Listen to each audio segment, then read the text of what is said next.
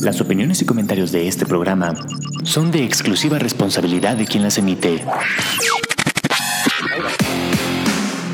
Amper, una estación de la Universidad Latinoamericana, presenta.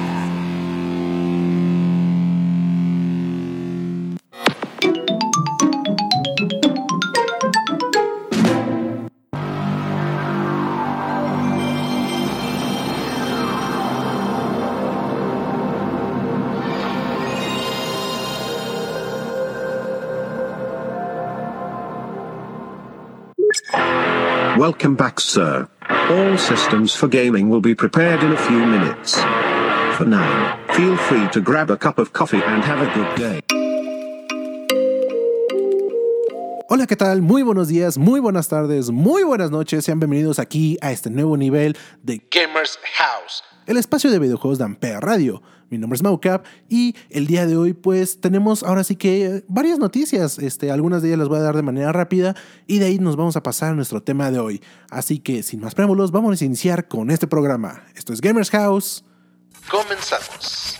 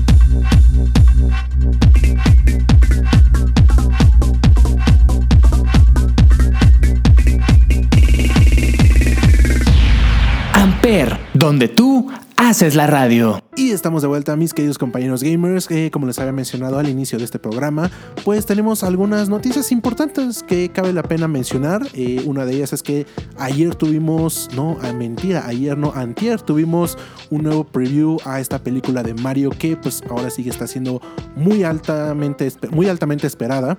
Y pues la verdad es que ya tuvimos ahora sí que la voz de Donkey Kong. La verdad es que no se oye nada mal. O sea, es Seth Rock. La verdad es que no, no había duda ahí. Desde un inicio yo ya estaba emocionado.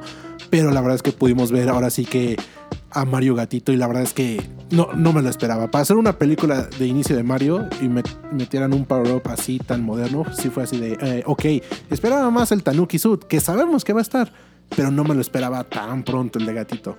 Pero bueno, esa es nuestra primera noticia importante de esta semana.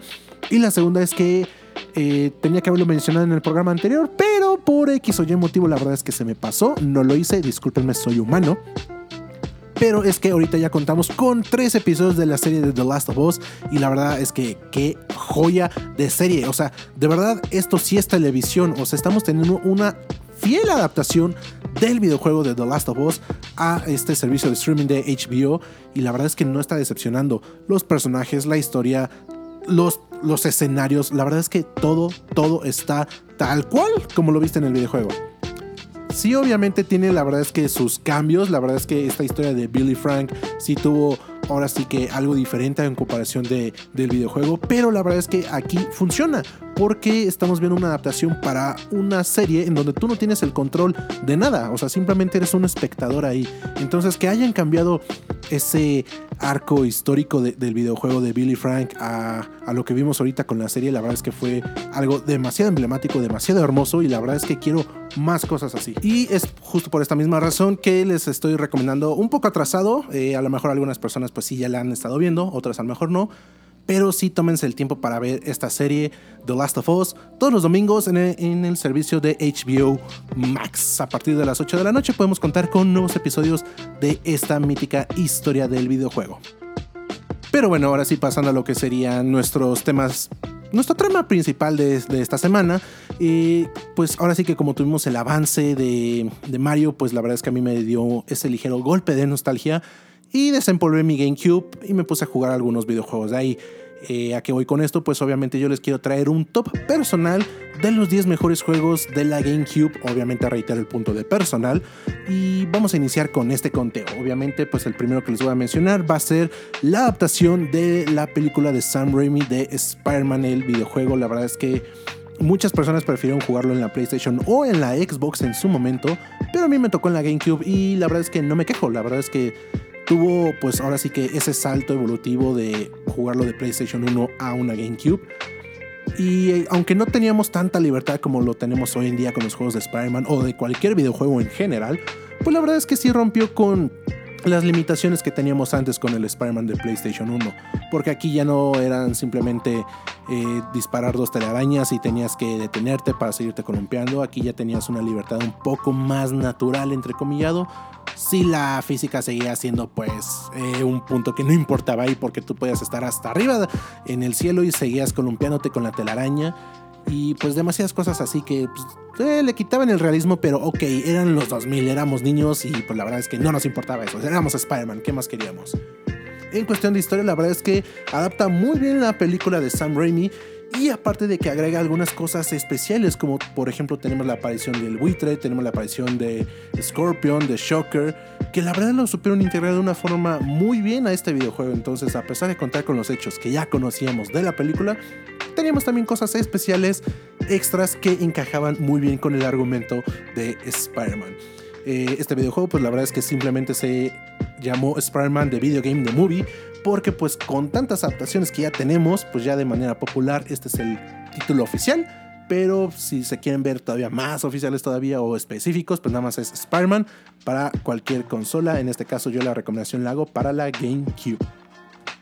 Pasando a lo que será nuestra siguiente recomendación, tenemos otra adaptación de películas entre comillas adaptación y entre comillas no. ¿Por qué? Porque me refiero al juego de Enter the Matrix esta saga de películas que pues ya habíamos conocido por los hermanos, no lo voy a pronunciar porque la verdad está muy difícil, vamos a decir los hermanos Wazowski para hacerlo práctico. Eh, pero la verdad es que aquí adaptaban parte de la segunda película, entrecomillado interconexión con la tercera. Estaba raro, la verdad, cómo estaba aquí desarrollado el juego, pero contaba con una historia que justamente unía a estas, a estas películas, porque aquí no eras Neo, si en el siguiente juego si eras Neo, pero aquí eras Ghost y Niobe, los tripulantes de otra nave de, pues así que ahora sí que de esta flotilla de, de resistencia, por así decir. Y pues la verdad es que en cuestión de mecánicas, sí, hoy en día está horrible el videojuego. Creo que de hecho en su momento estaba difícil jugarlo pero pues reitero el punto, éramos inocentes, éramos niños, no éramos exigentes. Y era Matrix, entonces tú te sentías todopoderoso ahí esquivando todas las balas que te disparaban en el bullet time o tiempo de, bala, que la verdad pues es un apartado muy guau para ese entonces. Y al final de cuentas pues con sus bugs o con la historia más o menos hecha, pues cumplía su propósito. Te, te llenaba más de, más de te, enterabas más de las cosas que pasaba ahora sí que eh, fuera de las películas y las unía de una manera pues más más coherente por así decir. Pero bueno, esa es mi segunda recomendación, el Enter the Matrix para el GameCube. Como una tercera recomendación vamos a hablar del videojuego de Mario Kart Double Dash, esta saga que pues hoy en día la tenemos hasta en la sopa, pero que en ese entonces había traído un concepto innovador a la franquicia, dejándote tener el control de dos personajes en un solo kart prácticamente de venir el, nombre, Double Dash. Pero la verdad es que los mapas de este, de este juego no eran malos. La verdad es que yo extraño demasiado algunos mapas de ahí. Tengo el videojuego ahora que lo menciono y sí me voy a dar la tarea de rejugarlo. Porque me estoy acordando ahorita de, de Donkey Kong Mountain, de Rainbow Roads. Entonces, que para mí había sido el primero que yo había jugado y que obviamente, pues sí tengo ese golpe de nostalgia. Y, y duele no verlos ahora sí que en, en la adaptación 8 Deluxe, Ultra Plus, no sé qué van ahorita del Mario. Pero es un juego demasiado divertido porque aparte cuando tú estabas jugando el modo multiplayer de aquí del Mario Kart pues eh, podías tener dos opciones dos personas en un kart o este, las dos personas por separado con su propio kart. Aquí lo divertido y a la vez molesto que se podría decir es que solamente uno podría conducir si lo hacían en modo cooperativo y el otro se tenía que esperar a que hicieran el cambio para que pudiera conducir y el otro solo se encargaba de lanzar los poderes. Entonces, si era una combinación eh, entre comillas divertido no divertido porque pues había veces en las que a lo mejor tú querías conducir y pues simplemente con tu compañero, amigo, familiar o lo que sea no hacían el cambio, entonces era así como que, eh, ok. Pero bueno, esa es la tercera recomendación, el Mario Kart Double Dash, obviamente para la GameCube. Como nuestra cuarta recomendación del día, ahorita vamos a mencionarles el videojuego de Mega Man NT Battle Warriors, si no mal recuerdo. Es el Mega Man.exe. Ya habíamos hablado de este Mega Man en, justamente en el programa anterior. Este Mega Man que tenía su adaptación en, la televisión y que trajeron su historia, pues, obviamente, a los videojuegos, porque pues, de por sí Mega Man ya es un personaje conocido. Pero aquí pues, expandían un poco más lo que sería la, serie de televisión con, el videojuego. Pues de datos importantes, pues la verdad es que había batallas que eran una calca entrecomillado de la serie, pero aquí la historia pues prácticamente lo mismo, eran virus que estaban infectando el sistema, tú te tenías que encargar de ellos, sacar los chips, desbloquearlos y sacar tus habilidades para obviamente derrotar a estos enemigos. Algo complicado, pues la verdad es que entrecomillado 50-50, pues al final de cuentas es un juego de Mega Man, sabemos la dificultad que se maneja ya por default en esa saga, pero no es simplemente el más difícil de todos, entonces pues ahí está, Mega Man NT Battle Warriors, si no mal recuerdo, la verdad es que no tengo muy bien el nombre, pero bueno, esa es nuestra cuarta recomendación para la GameCube. Y pasando a lo que sería nuestra quinta recomendación antes de hacer un pequeño descanso, porque creo que ya me fui un poquito de largo con este conteo de videojuegos, les voy a mencionar el primer Star Fox de este conteo, porque sí tenemos dos Star Fox aquí, pero el primero va a ser el Assault, la secuela, continuación de lo que sería la saga Adventures, porque aquí ya podíamos usar las naves de una forma un poquito más natural, entrecomillado, teníamos los tanques, volvíamos a disparar. Eh, pues ahora sí que con nuestras armas ya no era como en el Adventures que solo era tu sable y se acabó. Aquí pues ya tenías ahora sí que tus armas. Y la historia pues era un poco complicada en su momento, la verdad. Hoy, en día se entiende muy fácil, es una simple invasión alienígena que tú te tienes que encargar de destruir a la reina y ya escapar. Pero que bueno, en su momento no sabías que estabas viendo, pero al final decías, eh, ok, pues está entretenido. o sea, la verdad, esta Star Fox ya conocíamos a esta franquicia, entonces decíamos, eh, está bien. Y bueno, gente, esta va a ser nuestra primera pausa de Gamers House para poder darnos ahora sí que un descansito, recargar munición, armas, guardar, hacer checkpoint o lo que sea que tengan que hacer en este momento. Y regresamos con la segunda parte de este conteo. Recuerden que estamos aquí en Gamers House por Amper Radio. Regresamos.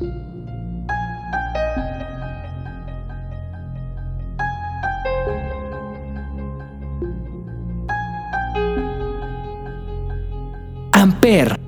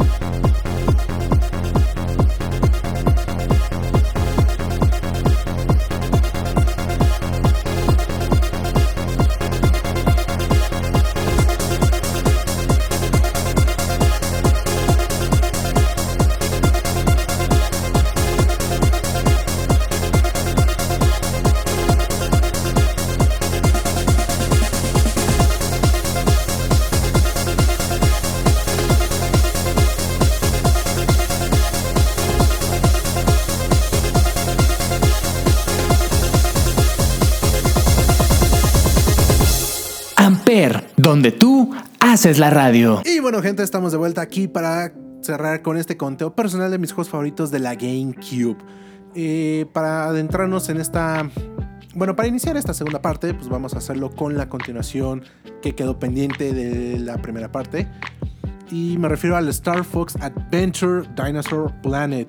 Este videojuego que llegó a cambiar la jugabilidad de Star Fox porque como se los mencioné, Eh, aquí pues el combate se enfocaba más en exploración y tenías un sable que era tu principal arma. Sí podías usar tu R-Wing, pero pues se limitaba nada más a las secciones de cambio de zonas y pues la verdad es que no había tanta interacción con la nave, no le, no le tenías mejoras, no había nada importante. Ahora sí que lo principal estaba enfocado en la exploración de, pues ahora sí que de un planeta y pues que tenías que restaurar el orden recuperando unas piedras mágicas. La verdad es que fue mi primer Star Fox para mí, no alcancé a jugar el de 64, lo jugué obviamente después, pero para mí este fue mi primer Star Fox, entonces, quejas yo que tenga de este videojuego, pues la verdad es que no, pues a mí sí me agradó. Y pues nada, Star Fox Adventure.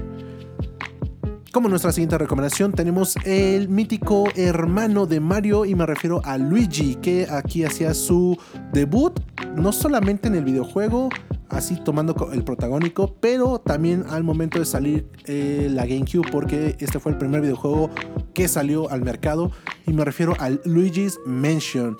Este videojuego que obviamente está ambientado en el universo de Mario Bros. Y la historia pues es algo simple. Luigi se ganó una mansión, quién sabe cómo, pero pues ahí va a reclamar su premio. Y obviamente invita a todos sus amigos, los cuales son capturados pues en la mansión, qué raro. Y aquí pues Luigi tiene que tomar el protagónico, salvando a todos, enfrentándose a sus temores y a sus miedos y pues haciendo un trabajo increíble porque al final de cuentas ese videojuego sí era terror, pero no era terror, terror, estaba estaba complicado porque pues al final de cuentas es Nintendo y es Mario. O sea, no es como que dijeras, ay, sí, vamos a espantar a los niños de ese entonces. Sí lo tenían, tenía, esos momentos, pero era un terror chistoso, la verdad. Y la verdad es que no, fue, no fue mala la experimentación porque ya contamos con tres videojuegos más de Luigi Mansion y pues si están es por algo. Entonces, si quieren revivir este clásico de Nintendo, pues Luigi Mansion para la GameCube. Como nuestra siguiente recomendación, les traigo el videojuego de Metroid Prime 2 Echoes. Podría ser la mención del Metroid Prime 1, pero honestamente a mí me gustó más el 2 por una simple y sencilla razón. El Light Suit, ese traje está hermoso, de verdad no inventes con lo bonito que está ese traje. Y que canónicamente se supone que es el mejor traje que tiene Samus. Lo deja por XY motivos que, que dices, bueno, ok pero la verdad es que ese traje no inventes. La historia pues es algo simple.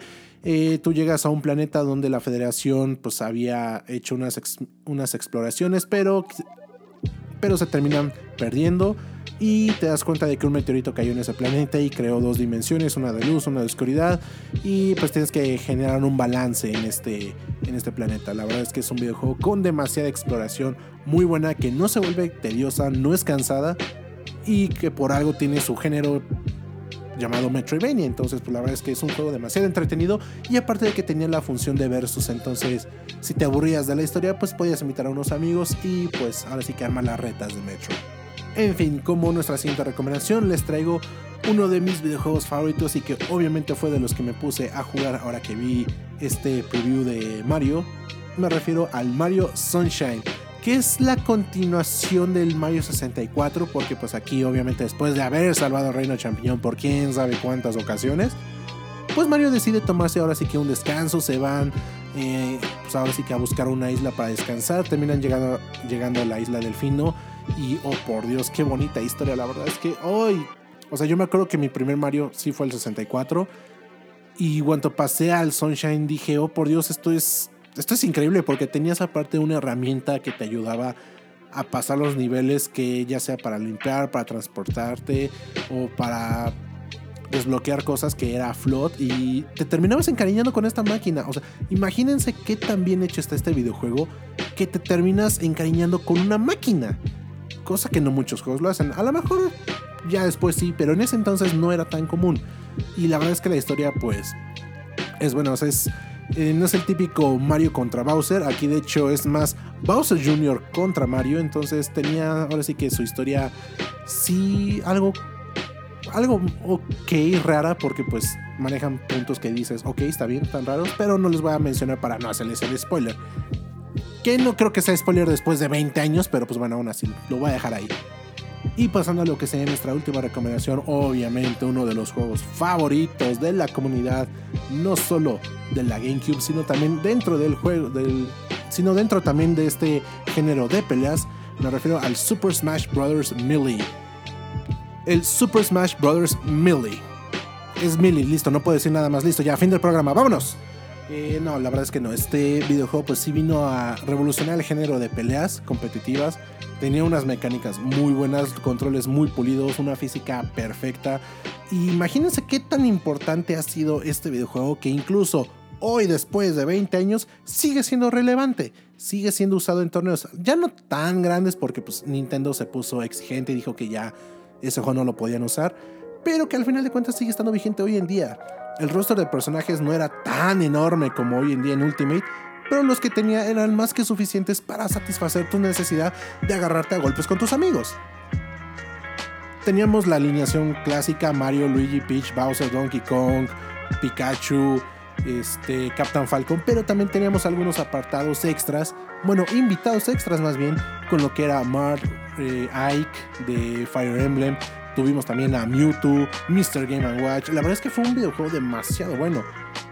Y tenía demasiadas cosas extras porque yo me acuerdo que tenía el modo clásico, el modo aventura, tenía también este apartado de coleccionar trofeos con las monedas que tú juntabas, la verdad es que es un juego demasiado completo, no, no te cansa hoy en día. La música era increíble, la verdad es que el tema de, de menú de Millie es uno de los temas mejor hechos para cualquier Smash Bros. Se tenía que decir y lo dije. Pero bueno, ya no voy a salirme tanto del tema. La verdad es que este videojuego sí se los recomiendo. Smash Bros. Melee para la GameCube. Y bueno, gente, yo creo que eso ha sido todo por este programa. Espero que les haya gustado, que se hayan divertido, que se hayan entretenido y que se hayan informado un poco más de este maravilloso mundo del videojuego. Recuerden escuchados todos los martes a partir de las 10 de la mañana aquí en Gamers House por Amper Radio. Mi nombre es Mocap y nos estamos viendo la siguiente semana. Hasta la próxima. Listen up, here's the story about a little guy that lives in a blue world. And all day and all night, and everything he sees is just blue. Like him, inside and outside. Blue his house with a blue little window and a blue Corvette. And everything is blue for him and himself and everybody around. Cause he ain't got nobody to listen. Ampere. I'm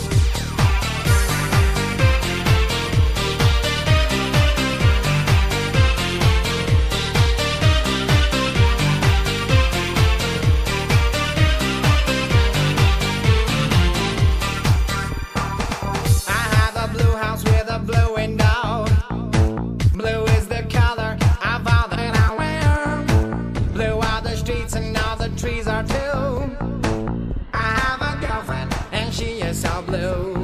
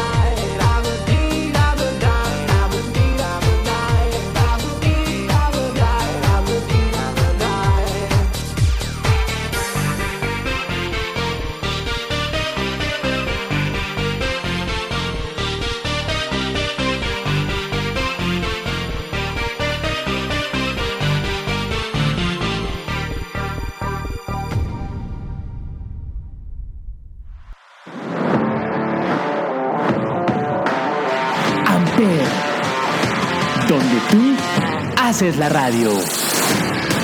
Presentó.